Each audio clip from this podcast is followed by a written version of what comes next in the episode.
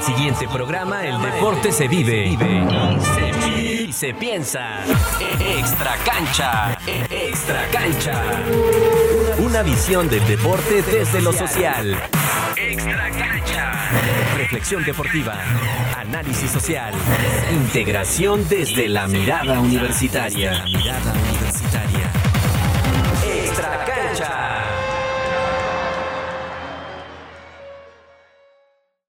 Bienvenidos a Extra Cancha, un programa dedicado al análisis de sucesos, eventos o anécdotas cuyo epicentro es el mundo del deporte a través de los procesos de las continuidades, cambios y de la inclusión y exclusión. Estamos transmitiendo a través del sistema de radio, televisión e hipermedia de la Universidad de Guanajuato, en Radio Universidad de Guanajuato y Televisión UG. Mi nombre es Alejandro Vázquez, licenciado en Ciencia Política y estudiante de la maestría en Análisis Político, ambas en la Universidad de Guanajuato. Como en cada episodio me acompaña Daniel Añorbe, profesor investigador de la División de Derecho, Política y Gobierno de la Universidad de Guanajuato, doctor en Ciencias Políticas y Sociales con orientación en Relaciones Internacionales por la Universidad Nacional Autónoma de México y autor de los libros El deporte como observatorio de cambio social y político y Liga MX Femenil, Cambios Domésticos, Influencia Internacional y Desafío al Statu Quo. ¿Cómo estás, Dani? Muy buenos días, Alejandro. Un gusto, como siempre, verte. En esta edición de Extra Cancha nos acompaña María Cristina Rosas, licenciada, maestra y doctora en Relaciones Internacionales así como doctora en estudios latinoamericanos por la Universidad Nacional Autónoma de México. Ha realizado estudios de especialización en resolución de conflictos en la Universidad de Uppsala, Suecia, y participó en el lanzamiento de la iniciativa sobre resolución de conflictos internacionales en la Universidad de Ulster, Irlanda del Norte. Buenos días, María Cristina, ¿cómo estás? ¿Qué tal? Buenas, buenas tardes. Muchas gracias por la invitación. Saludos a Daniela Añorbe y a Alejandro Vázquez. Pues muy buenas tardes. Eh, saludamos a eh, la doctora María Cristina Rosas González, Alejandro Vázquez y sobre todo al auditorio de Extra Cancha. Les recordamos que los programas están diseñados en dos secciones. Una práctica en donde hablaremos de uno o varios temas empíricos relacionados con el bello mundo del deporte y otra teórica en donde abordaremos tales fenómenos empíricos desde la literatura académica existente en torno a estos temas. También, hacia la parte final del programa, realizaremos algunas reflexiones en torno a los, ejes, que siempre analizamos y que nos convocan en cada programa, es decir, el eje de la inclusión y la exclusión, y posteriormente el eje de las continuidades y los cambios.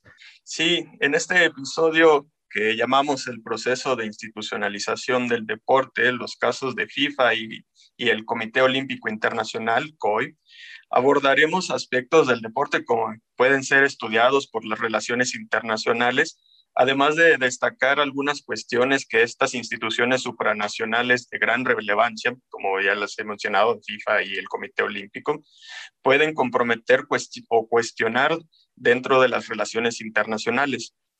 En el episodio que dedicamos a la génesis del deporte como problema sociológico, Fernando Barrientos nos introdujo desde una perspectiva de ciencia política a formas de cómo pueden abordarse cuestiones del deporte. En ese sentido, María Cristina, ¿qué rol tiene el estudio del deporte dentro de la disciplina de las relaciones internacionales? ¿Y qué teorías o enfoques podrían dar al estudio, dar luz al estudio del deporte? Gracias. Bueno, eh, yo creo que el estudio del deporte en las relaciones internacionales no ha avanzado sustancialmente en nuestra disciplina. Eh, yo creo que esto pues eh, es una omisión muy grave porque sí nosotros sabemos que hay organismos internacionales no gubernamentales que se abocan a diversas disciplinas del deporte o al deporte en general. Pienso, por ejemplo, en el caso del Comité Olímpico Internacional o de la FIFA u otras más, la Federación Internacional de Atletismo, etcétera. Eh, estas, eh, estos organismos eh, se supone que aglutinan a diversos eh, atletas en, diversas disciplinas. En el caso del COI, pues obviamente alberga a múltiples disciplinas. En el caso de la FIFA, pues está centrada sobre todo en el tema del fútbol. pero eh, y son actores ciertamente prominentes porque tienen una enorme influencia en el mundo. Eh, se supone que, por ejemplo, la idea de hacer Juegos Olímpicos, eh, si recordamos lo que fue en Grecia, pues evocaba, por un lado, prestigio, pero también era una, una manera de canalizar diversas actividades de la sociedad, por ejemplo, se suspendían los conflictos armados para llevar a cabo las justas olímpicas y evocar también la sana competencia, alimentar el espíritu, alimentar la salud, etcétera. Cosas que yo creo que se han perdido eh, en la época contemporánea. El, deporte es un gran negocio, ciertas disciplinas pues están sumamente mercantilizadas. Se supone que, que por ejemplo, COI, eh, tendría que favorecer el amateurismo, pero esto ha ido más bien en picada. Y junto con esto también va el tema de una competencia exacerbada, donde se pierde el sentido de la sana competencia. Antes eh, escuchábamos mucho aquel lema de lo importante no es ganar, sino competir. Parece que ahora lo importante es ganar. Y esto ha conllevado muchísimos problemas. El doping, por ejemplo, que, que de hecho es un gravísimo problema en diversas disciplinas deportivas, es lo que ha llevado, por ejemplo, a que a Rusia la excluyan de los Juegos Olímpicos que parece que finalmente se harán este año y que debieron de haberse hecho el año pasado en Tokio, pero la pandemia lo impidió.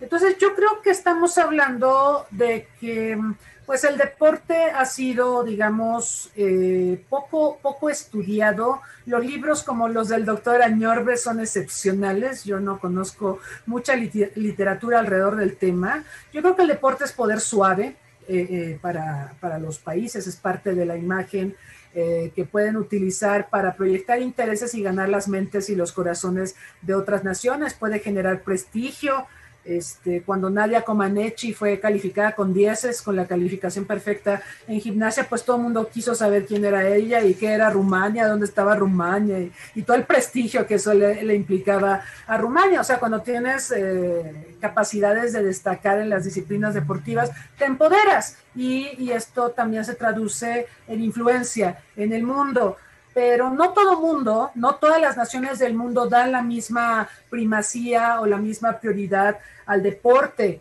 eh, ni los mismos apoyos, ese es el otro tema. Yo creo que en Cuba, por ejemplo, tenemos el caso de una nación donde sí se privilegia mucho la idea de fortalecer al deporte como parte de un bienestar, del bienestar de la persona, eh, con todos los asegúnes, por, porque sabemos las condiciones del régimen cubano, pero eh, sin duda los éxitos que, Cuba se ha notado en diversas disciplinas deportivas, tanto en Olimpiadas como, en otras, como béisbol, eh, lo que sea, eh, han coadyuvado ciertamente a posicionar a Cuba como una nación que vemos usa al deporte como un elemento de empoderamiento en la escena mundial.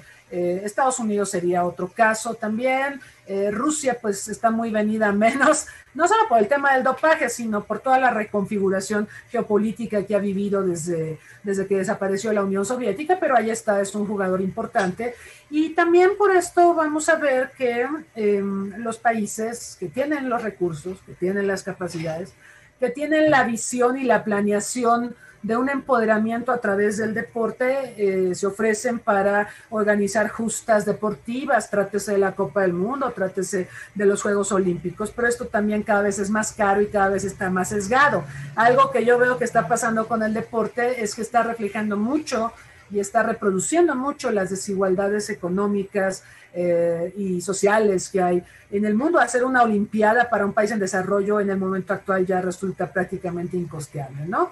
Y, lo mismo está pasando con la, con la Copa del Mundo. Entonces, eh, yo creo que hay muchos temas en el tintero, pero al final del día nuestra disciplina tendría, hablo de las relaciones internacionales, tendría que mirar más a las actividades deportivas como un elemento, a mí me parece, si hablamos de estados, un elemento de poder suave, un elemento de utilizar al poder por otros medios, un elemento para mejorar la imagen de las naciones en el mundo, para potenciar que las naciones del mundo obtengan lo que quieren a través de, eh, por ejemplo, el ejercicio de actividades deportivas.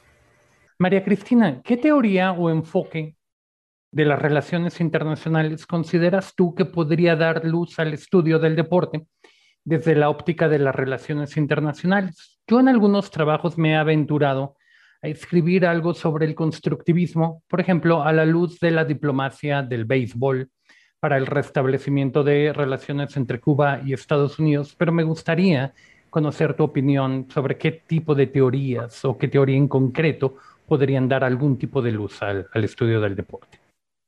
Yo, yo también había pensado en el constructivismo como uno de los enfoques que nos pueden ayudar a, a explicar la problemática, porque creo que también en nuestra disciplina sí tiende a prevalecer eh, cierto tipo de enfoques mm, muy eh, tradicionales, para llamarlos de alguna manera realismo. Eh, creo que el idealismo también podría en algún momento figurar como un, un, elemento conceptual eh, alrededor del deporte, porque si volvemos a, por ejemplo, el origen de los Juegos Olímpicos, pues era esta idea de hermanar a los países, este, como decían, mente sana en cuerpo sano y parar los conflictos armados para que se pudieran llevar a cabo las contiendas eh, deportivas, las justas deportivas. Entonces, eh, creo que hay algo de idealismo, sí, algo de cómo debería ser el mundo, este, de utilizar al deporte como una expresión de cooperación internacional. Entonces, los enfoques que, que favorecen estas percepciones, pues podrían ser útiles para el estudio del deporte. Eh, pienso que otros no, no, no, no, he pensado cómo podríamos mirar al, al realismo político en el deporte y la única forma en que pienso en que podríamos utilizar el realismo sería, pues, no sé, revisando eh, qué países son los que más se han empoderado en el medallero olímpico, ¿no? Y entonces mirar también sus condiciones de ejercicio del poder eh, en el mundo y, bueno, quizá, quizá el realismo podría desde ese enfoque utilizarse para el análisis, pero mayormente yo pensaba que el constructivismo podría ser una, un enfoque muy, muy apropiado. Sí, ciertamente, María Cristina, yo creo que una mezcla, ¿verdad?, ahí de constructivismo con un poco de idealismo, ¿verdad?, podrían abonar de alguna manera los estudios de la irenología, ¿no?, que otra vez están en boga de alguna manera. Eh, María Cristina, ¿qué aspectos del deporte? Me refiero desmenuzando un poco esta carnita de esta actividad, de esta institución internacional.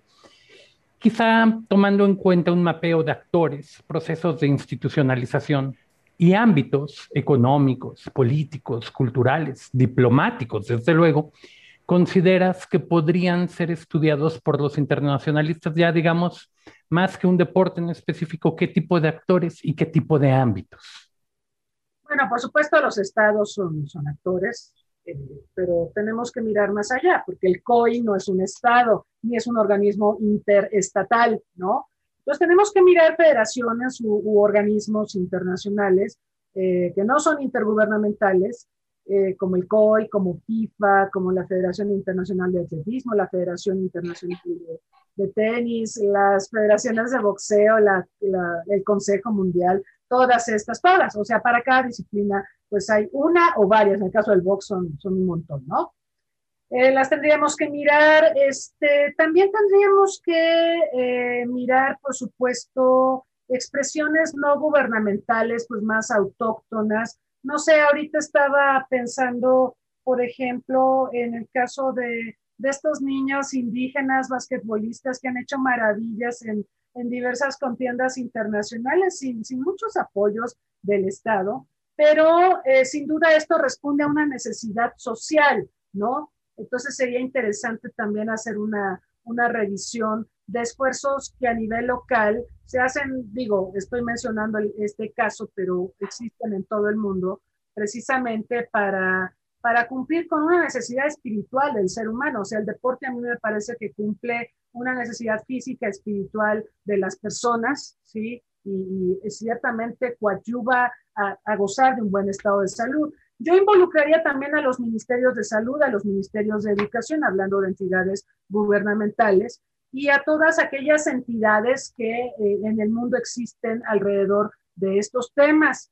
Eh, la educación para el deporte, eh, la educación física, por ejemplo, la activación física. En México tenemos un grave problema eh, o graves problemas de salud, en parte precisamente por la falta de activación física, por haber dejado de lado la, la importancia de la educación física. Y, todos los especialistas nos han dicho que nuestra salud podría mejorar sustancialmente y las comorbilidades que ahora tenemos con el COVID-19 las podríamos sortear de mejor manera si tuviéramos más actividad física y si el deporte eh, eh, eh, pudiera jugar un papel más, más importante en nuestras vidas. Eh, yo creo que estos serían algunos de, los actores que yo, yo vislumbraría como, como importantes. Hay muchas fundaciones que también se involucran en las actividades de promoción de actividades deportivas, patrocinadores, las propias empresas, corporaciones transnacionales eh, interfieren, ¿no? Yo veo la cantidad de patrocinadores, por ejemplo, de los Juegos Olímpicos o de la FIFA, este, algunos de los patrocinadores pues son empresas que producen productos que no son precisamente muy nutritivos o muy positivos para la salud, pero también juegan. Entonces yo creo que, que es un conglomerado de, de, actores que no necesariamente tienen intereses convergentes todo el tiempo, pero que están ahí y que en su quehacer cotidiano tienen incidencia real sobre las actividades deportivas. Sí, desde luego. Fíjate que ahorita pones eh, de manifiesto en el centro del debate pues a los leviatanes, ¿no? A fin de cuentas, cuando hablamos de relaciones internacionales, al menos originalmente, pues siempre pensamos ya sea en el choque o en la colaboración de estos leviatanes, ¿no? Ciertamente el Estado es considerado como el actor por excelencia de las relaciones internacionales, aunque también lo dices, ¿no? Ciertamente no es el único ni tampoco el monopólico, ¿no? De, al pensar en relaciones internacionales, uno suele pensar en el estudio del poder, a nuestros alumnos les encanta estudiar sobre la conformación de alianzas, pero quizá antes que nada uno piensa en la soberanía de los estados, al menos así lo veíamos quizá hasta, eh, digamos, el fin de la Guerra Fría. ¿Considera usted que actores internacionales deportivos de gran relevancia, como lo son FIFA y COI, pueden llegar a comprometer o cuestionar la soberanía en mayor medida que lo que lo han hecho o lo pueden llegar a ser actores como la ONU o como bloques comerciales? Es muy buena, muy buena la pregunta, porque ahorita me quedé pensando, por ejemplo, la FIFA alberga federaciones de fútbol, incluso de territorios que no son considerados como estados soberanos, ¿no?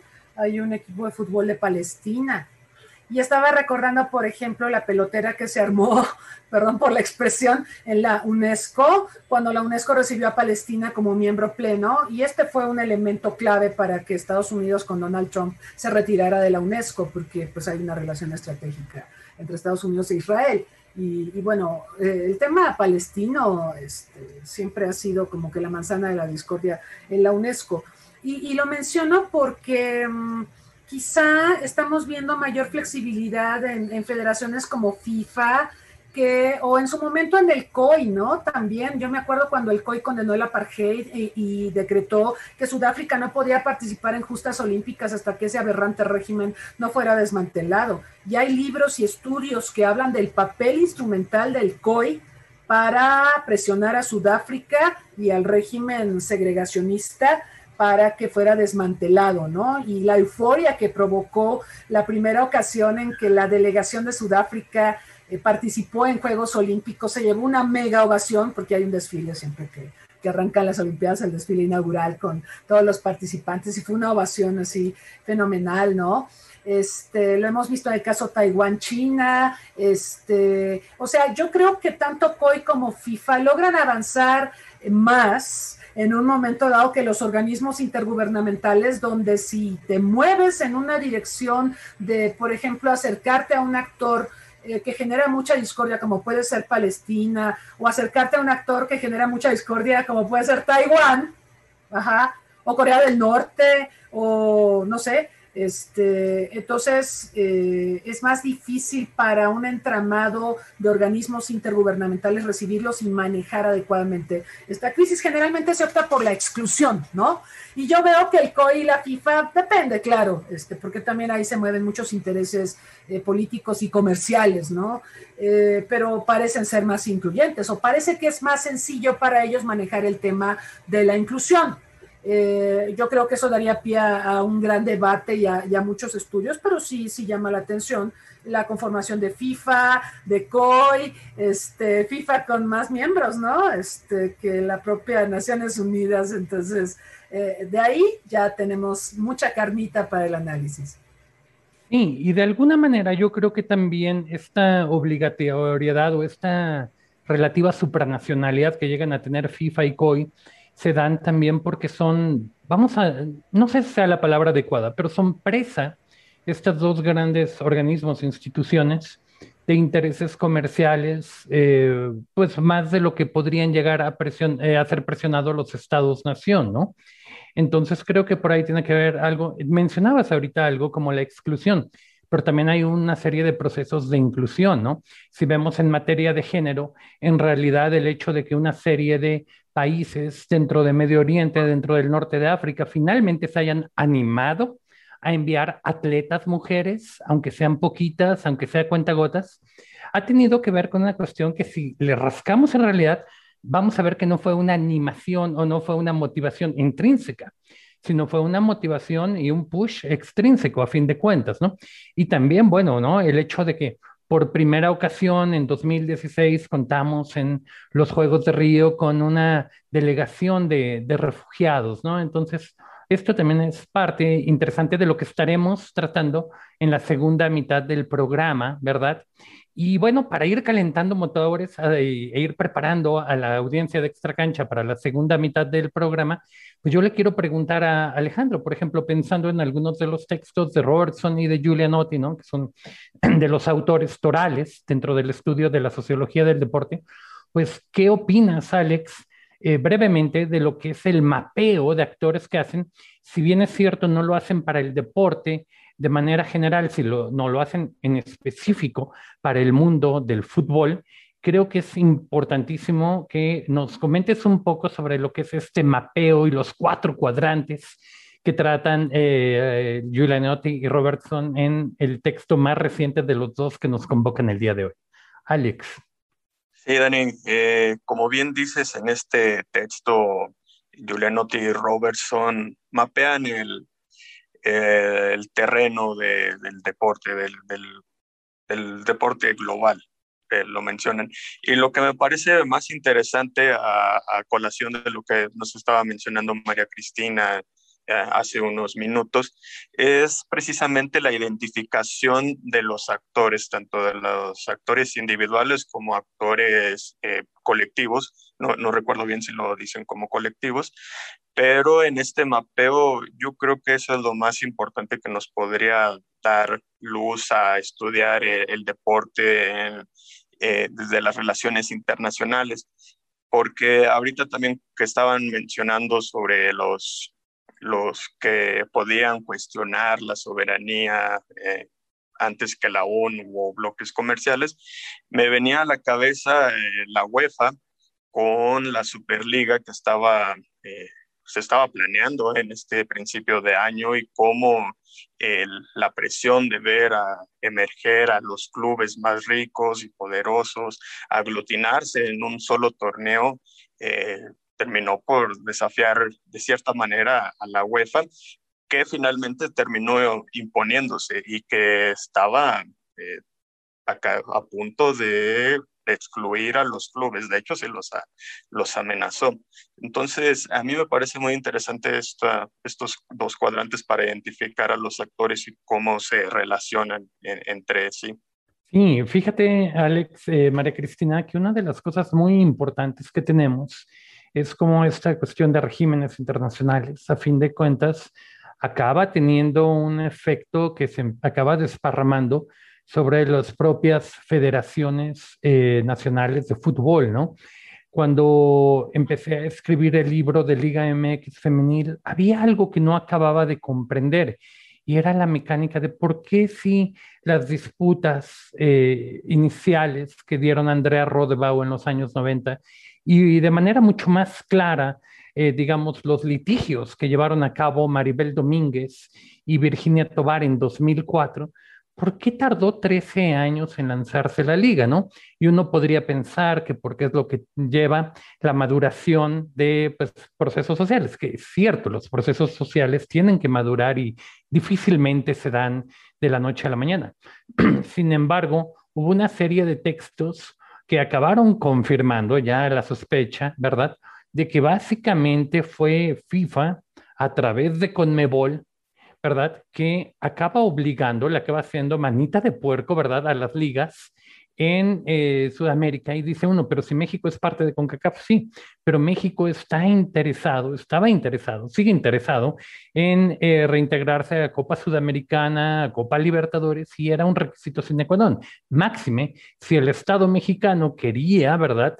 Ahora sí que a nivel estatal tener la co-sede eh, digamos, junto con Canadá y Estados Unidos del Mundial de 2026, tendría que hacer esto, por lo cual, pese a que con CACAF puede ir uno o dos pasos atrás de UEFA o de CONMEBOL, pues, acabarán haciéndolo, ¿no? Entonces, yo creo que esto es, esto es algo muy importante que seguramente podremos seguir profundizando hacia la segunda mitad del programa. Estamos eh, básicamente llegando a la primera, al final del primer bloque. Les agradezco mucho estar eh, con nosotros. La discusión es, eh, yo la veo muy interesante.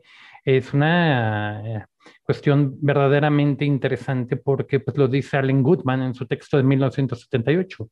El deporte es una institución no muy diferente a otras instituciones sociales, pero de esto seguiremos hablando en la segunda parte del programa. La integración deportiva y social. Extra cancha. Continuamos. La integración deportiva y social. Extra cancha.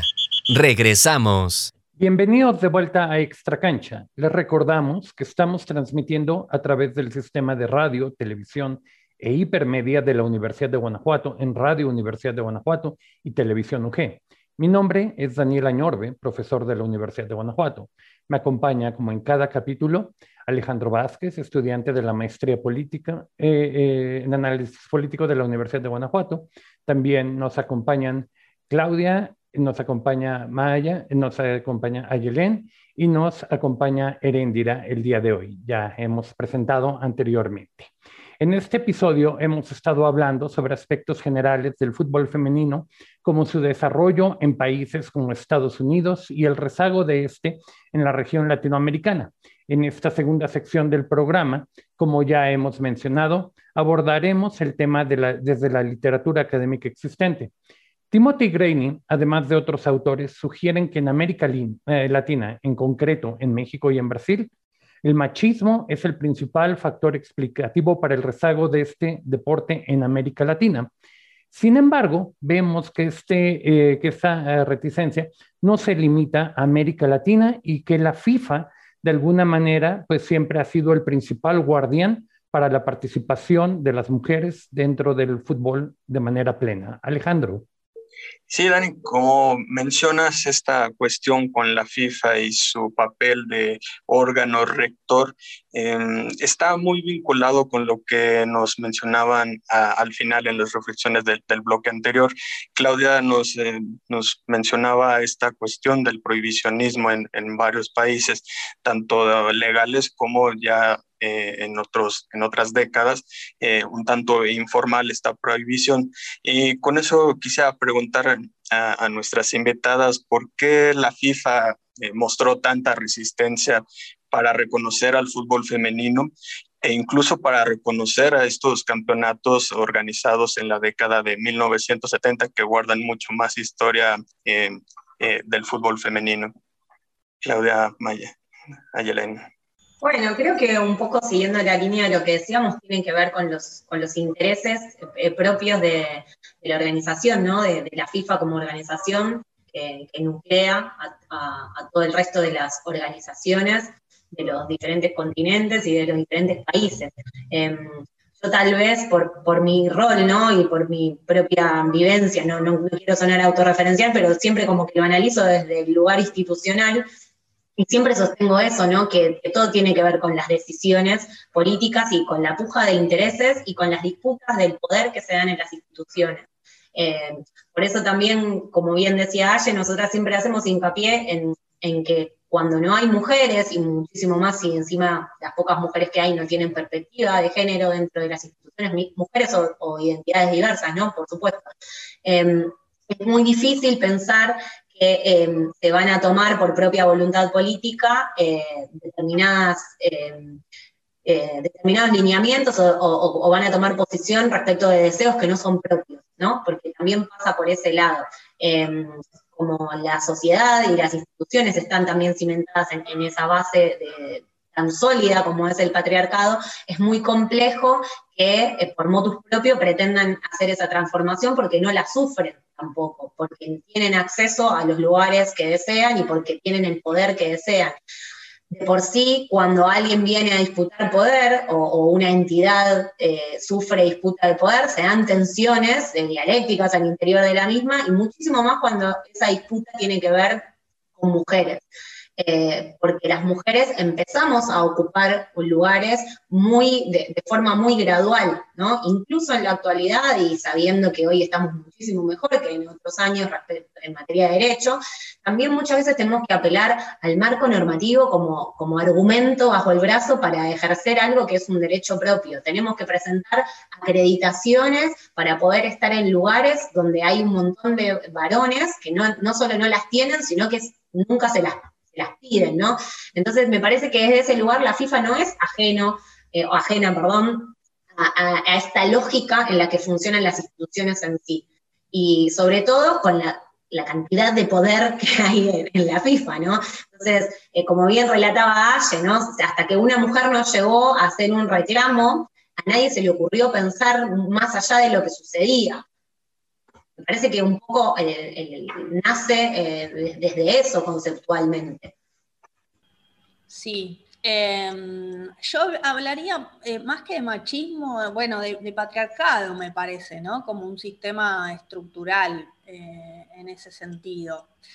Em, la FIFA negó durante mucho tiempo parte de la historia, no fue la única entidad que lo hizo, ¿no? Los clubes eh, no les abrían las puertas, como Maya no señaló, en nuestro país los clubes son centenarios, no les abrían las puertas a las mujeres para, jugar. ¿no? Eh, el, fútbol estuvo prohibido en tres países, en Inglaterra, eh, ¿no? después de de la Guerra Mundial eh, hasta la década del 70, en Brasil desde la década del, 40, del fines del 40, lo mismo hasta la, apertura democrática a mediados de los 70, eh, y en Alemania también, otros 20 años, eh, también entre los 50 y los 70.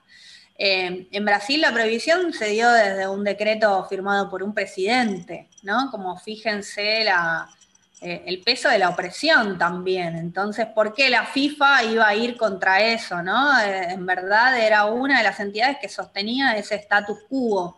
Em, ¿qué, hizo que se modificara esto? Bueno, lo mismo que hizo que en esos países eh, las mujeres siguieran jugando al fútbol, ¿no? igual, pese a las prohibiciones. La resistencia, la organización, ¿no? el rebelarse y el defender eh, un derecho. En, nosotros en Argentina, bueno, eh, tenemos la suerte de conocer y, de tener de nuestro lado a Mónica Santino, que es una exfutbolista, directora técnica eh, y, bueno, referenta del, fútbol en, nuestro país, que, que, viene hablando de esta palabra, ¿no? Que me parece que cada vez, de la que cada vez tomamos más conciencia, que es esto del derecho al juego como un, derecho clave para nuestro desarrollo también en, la sociedad, ¿no? Que muchas veces eh, aparece como minimizado, ¿no? O como que, bueno, no, cuenta, y después cuando repasás te das cuenta que para muchas generaciones los varones, eh, como parte de sus privilegios, volvían, por ejemplo, de la escuela, dejaban ¿no? el bolso y se iban a jugar al fútbol. Eh, y los juegos para, para nosotras eran ni siquiera eran colectivos, ¿no? Eran juegos en soledad, como las muñecas, eh, ¿no? O, coser o tejer, la costura, o a lo sumo con una o dos amigas y no mucho más.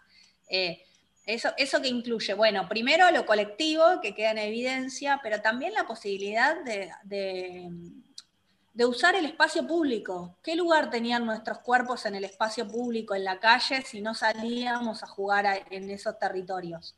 Eh, cómo, qué, potencialidad estaba como dormida en ese sentido, ¿no? Con esa imposibilidad. Em, hoy vemos como los frutos por ahí de todos estos años de historia, de historia invisibilizada, pero además de una historia en la que las mujeres, las lesbianas y las personas trans fueron hostigadas, ¿no? Catalogadas de machonas, varoneras, tortilleras eh, o putas, por el solo hecho de defender este derecho de jugar al fútbol, este deseo de jugar al fútbol.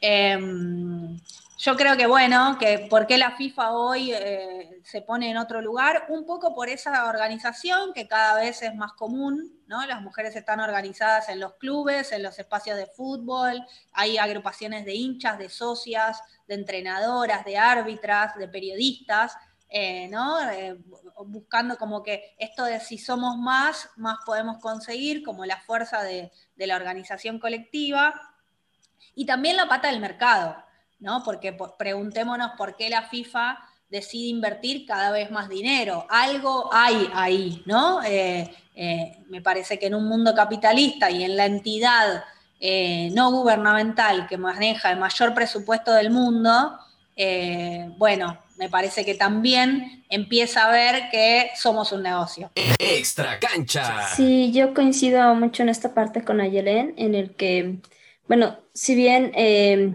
las mujeres siempre han estado en el deporte, en el fútbol, siempre han estado, no eran visibles, pero siempre estaban ahí, de alguna manera. Llega un punto en el que no se puede tapar el sol con un dedo, ¿no? Y también en otras áreas las mujeres empiezan a ser más visibles, no solamente en el fútbol, empiezan a ser más visibles en la política, en otros sectores, en sectores empresariales, empiezan a, ser, a estar ahí, bueno, siempre han estado ahí, pero a ser visibles. Entonces, este, pues obviamente esto llega a un negocio, ¿no? Que es el negocio del fútbol, al final de cuentas. Coincido mucho en esta parte en el que sí creo que si la FIFA ha decidido impulsar el fútbol femenil, quizás por dos factores. Uno, que sea como una presión social, al final de cuentas, de que las mujeres están ganando espacios, están volviendo visibles en muchos sectores, y dos, de que pueden ser un negocio, ¿no? O sea, al final de cuentas, el fútbol femenil puede ser un negocio. Si hiciste un imperio, un gran negocio con lo que es el fútbol varonil, ¿por qué no lo puedes hacer con el femenil, no?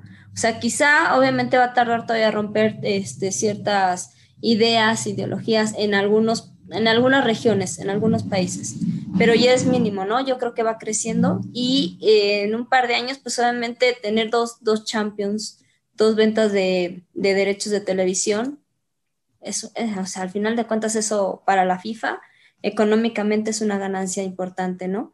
Este, los mundiales, ¿no? ¿Cuánto no le reditúa económicamente a, a FIFA la venta de los derechos de transmisión del mundial varonil? Ahora, replícalo, ¿no? Con, la femenil. O sea, al final va, por ese camino. Yo siento que es más de ese lado. Pero también yo creo que no tenemos que romantizar la idea de que, bueno, ya tenemos una liga de fútbol, ¿no? Bueno, ya la FIFA está impulsando, ya está pidiendo que, que este, todos los, los países tengan su liga, que las elecciones sean este, respaldadas, o sea, no hay que romantizar esa idea, porque ahora falta y en qué condiciones están las jugadoras, ¿no? Porque si al final de cuentas se está haciendo un negocio con ellas, se está creando, eh, eh, se va a crear un sistema ah, este, financiero que va a ayudar a la FIFA, bueno, ¿en qué situación económica están las jugadoras? Eh, para ser profesionales necesitan pues todo el tiempo, ¿no? O sea, dedicarse al 100% a eso. Si quieren un espectáculo al mismo nivel que lo han dado los varoniles, pues van a tener que ellas enfocarse al 100% en el, en el deporte. Y en muchos países ya sabemos que no pasa así, que las mujeres juegan el fútbol y en la tarde trabajan, ¿no? O sea, que lo que les dan los clubes no es precisamente lo que les, les ayuda para mantenerse. Entonces yo creo que ese es el punto, ¿no? Bueno, ya FIFA abrió la puerta, FIFA está impulsando por los motivos que quiera, pero bueno, FIFA, de qué manera lo estás haciendo, ¿no? O sea, estás poniendo las reglas para que todas estas jugadoras que están entrando tengan las, la, la situación económica o las condiciones apropiadas para que puedan desarrollarse como jugadoras. Yo creo que ese sería el verdadero problema, el verdadero planteamiento, ¿no? ¿Qué está haciendo la FIFA para que estas jugadoras se desarrollen realmente como profesionales? Y no me refiero solamente al respaldo de les damos la infraestructura por parte de un club, sino les damos lo, lo económico y también las, las, este, toda la, para que las jugadoras tengan todas las, estén en todas las circunstancias apropiadas, ¿no? O sea, desde vivienda adecuada, alimentación adecuada, o sea, todo. Porque incluso hay jugadoras que obviamente ni siquiera, o sea, solamente tienen un par de, de tacos y, y su, y, y, su uniforme de entrenamiento, ¿no? No tienen dos. Sea, son situaciones que suenan absurdas, pero de ahí parte todo. Y creo que ese es el verdadero eh, la verdadera pregunta que deberíamos de hacernos, ¿no? ¿Qué es lo que está haciendo la FIFA entonces para que estas jugadoras realmente sean profesionales en las condiciones apropiadas?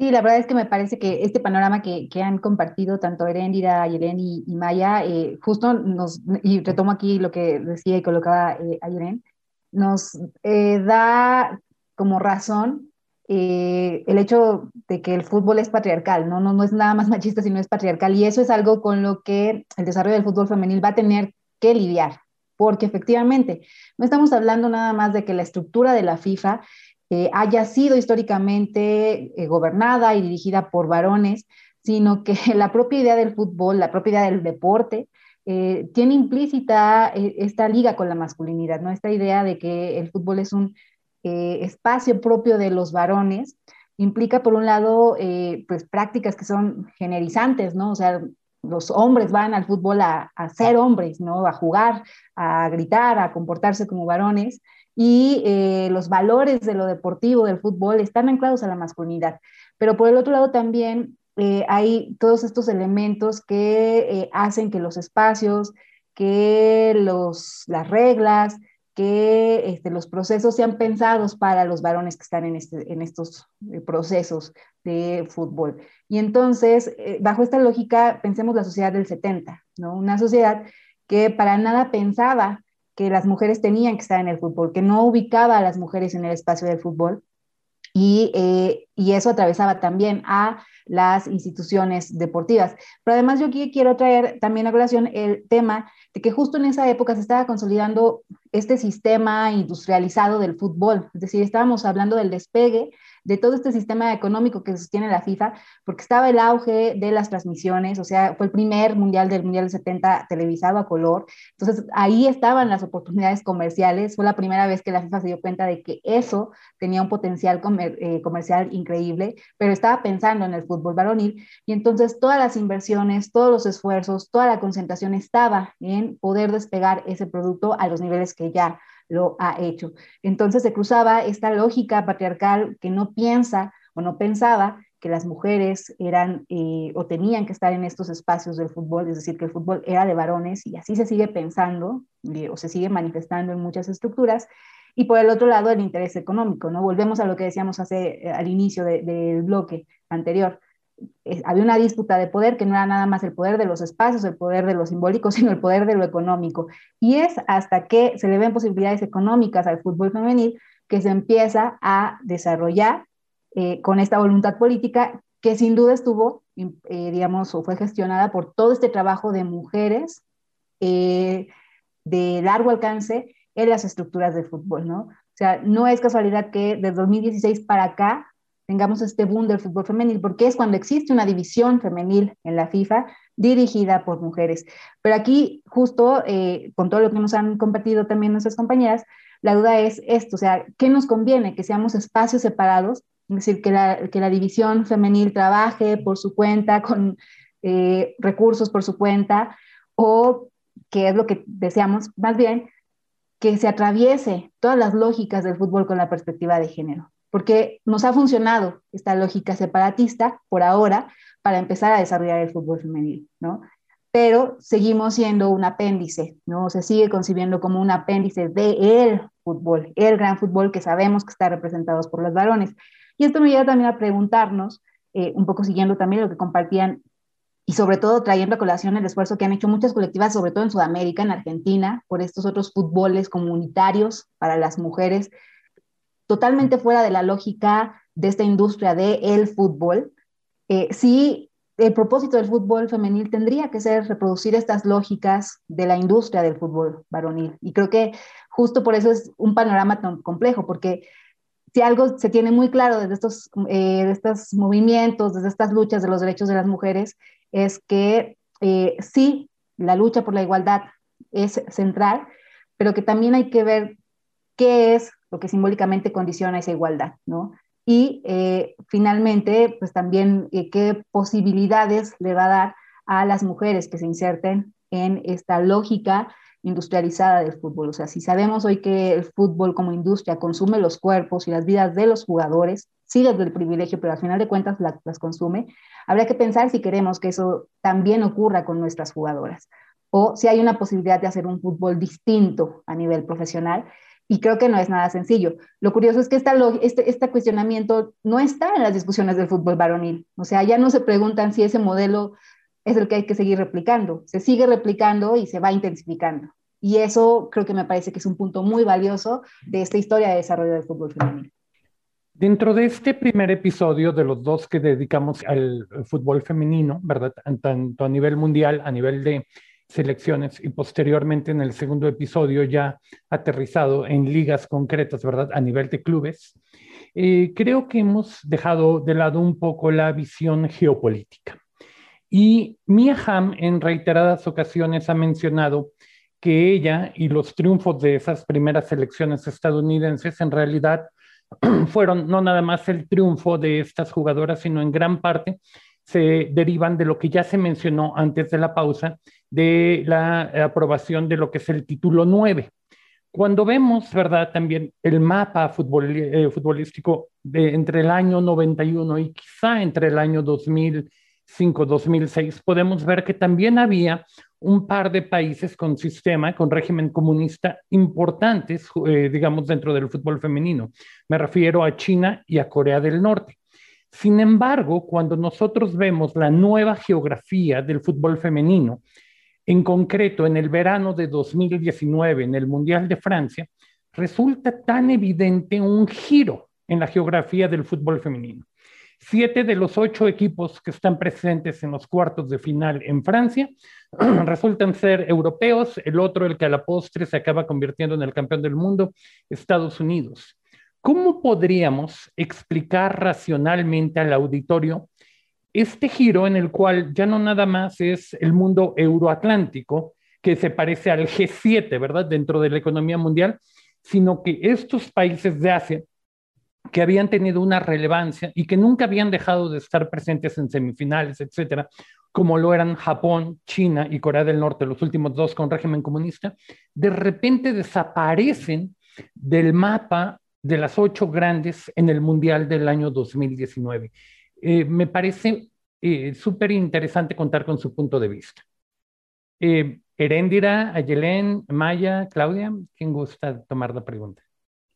Bueno, sí, si quieren, inicio yo. A mí me parece que justo es muy interesante esto que, que, apuntas, Daniel, porque nos permite dar cuenta de esto, el contexto geopolítico como un factor importante para propiciar este, este desarrollo. ¿no? Nosotros hemos hablado como eh, algo que está presente en todas las historias de, desarrollo del fútbol femenino en los diferentes contextos es pues e, esto, el sistema patriarcal, ¿no? Porque ahí está y se manifiesta con diferentes mecanismos y en diferente intensidad. Pero sin duda el cruce con las condiciones, por un lado, eh, legales, de derechos, de posibilidades, de, desigualdades. Eh, nos explica también las particularidades y por el otro, algo que también ya se señalaba, también esta, esta cuestión de las decisiones políticas, ¿no? de quién toma las decisiones políticas. Y en ese sentido, a mí me parece que eh, esto, nosotros veníamos de observar un sistema deportivo de, en estos países asiáticos donde eh, y, particularmente en esos países comunistas, porque no nada más en los países comunistas asiáticos, sino en otros países comunistas de eh, eh, entonces, ese contexto geográfico que dividía a el globo en el este y el oeste, ¿no? cómo en esos países comunistas se formaban o se te contaban con sistemas de disciplinamiento deportivo o sistemas deportivos donde las posibilidades de las mujeres eran mayores en aras o cruzado con este elemento nacionalista, ¿no? Y entonces, no hay, o sea, sí tuvimos grandes representantes de países comunistas en el deporte femenil, ¿no? Pero no hay que olvidar que estaban eh, en esta lógica de disciplinamiento, ¿no? O sea, tenemos el caso de las gimnastas, ¿no? como el gran ejemplo de cómo sí se les permitieron todas las condiciones en lógicas patriarcales. ¿no? O sea, en lógicas de disciplinamiento, en lógicas exhaustivas, que nos dieron actuaciones memorables a grandes costos. Y esas lógicas creo que eran las que imperaban también en estos países asiáticos y eran las que permitían que existieran estos equipos que hasta ese entonces, o hasta antes de estos mundiales, eh, destacaban, ¿no?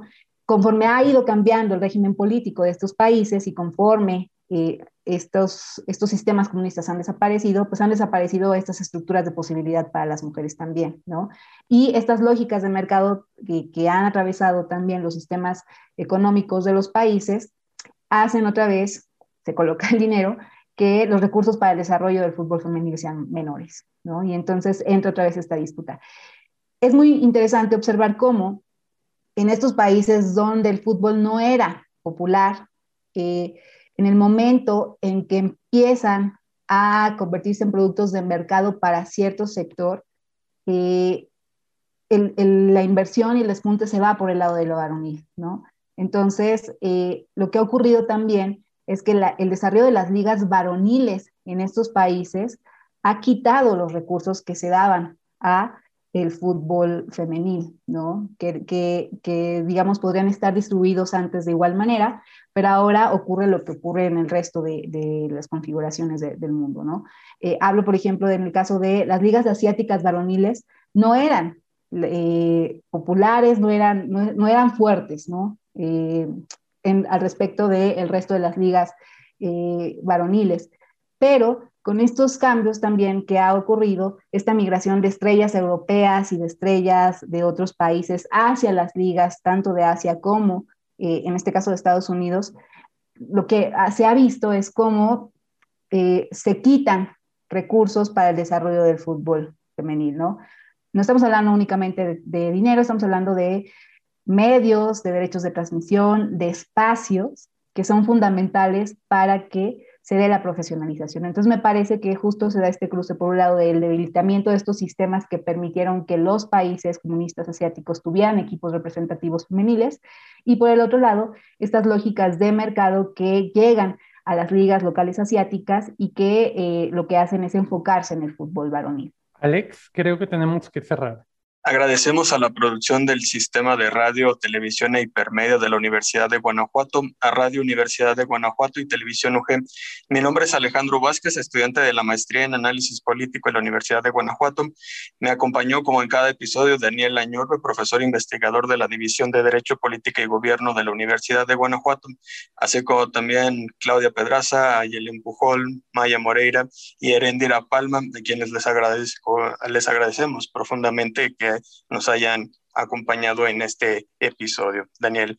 Los invitamos a sintonizarnos en el siguiente episodio, que será, de hecho, la continuación de este primer episodio dedicado al tema importantísimo del fútbol femenino. Muchísimas gracias. Extra cancha, extra cancha. Una visión del deporte desde lo social. Extra Cancha es una producción del Sistema de Radio, Televisión e Hipermedia de la Universidad de Guanajuato y el cuerpo académico, gobierno, instituciones y organizaciones en el contexto de la globalización. Realización y conducción, Daniel Añorbe Añorbe y José Alejandro Vázquez Hernández. Extra Cancha.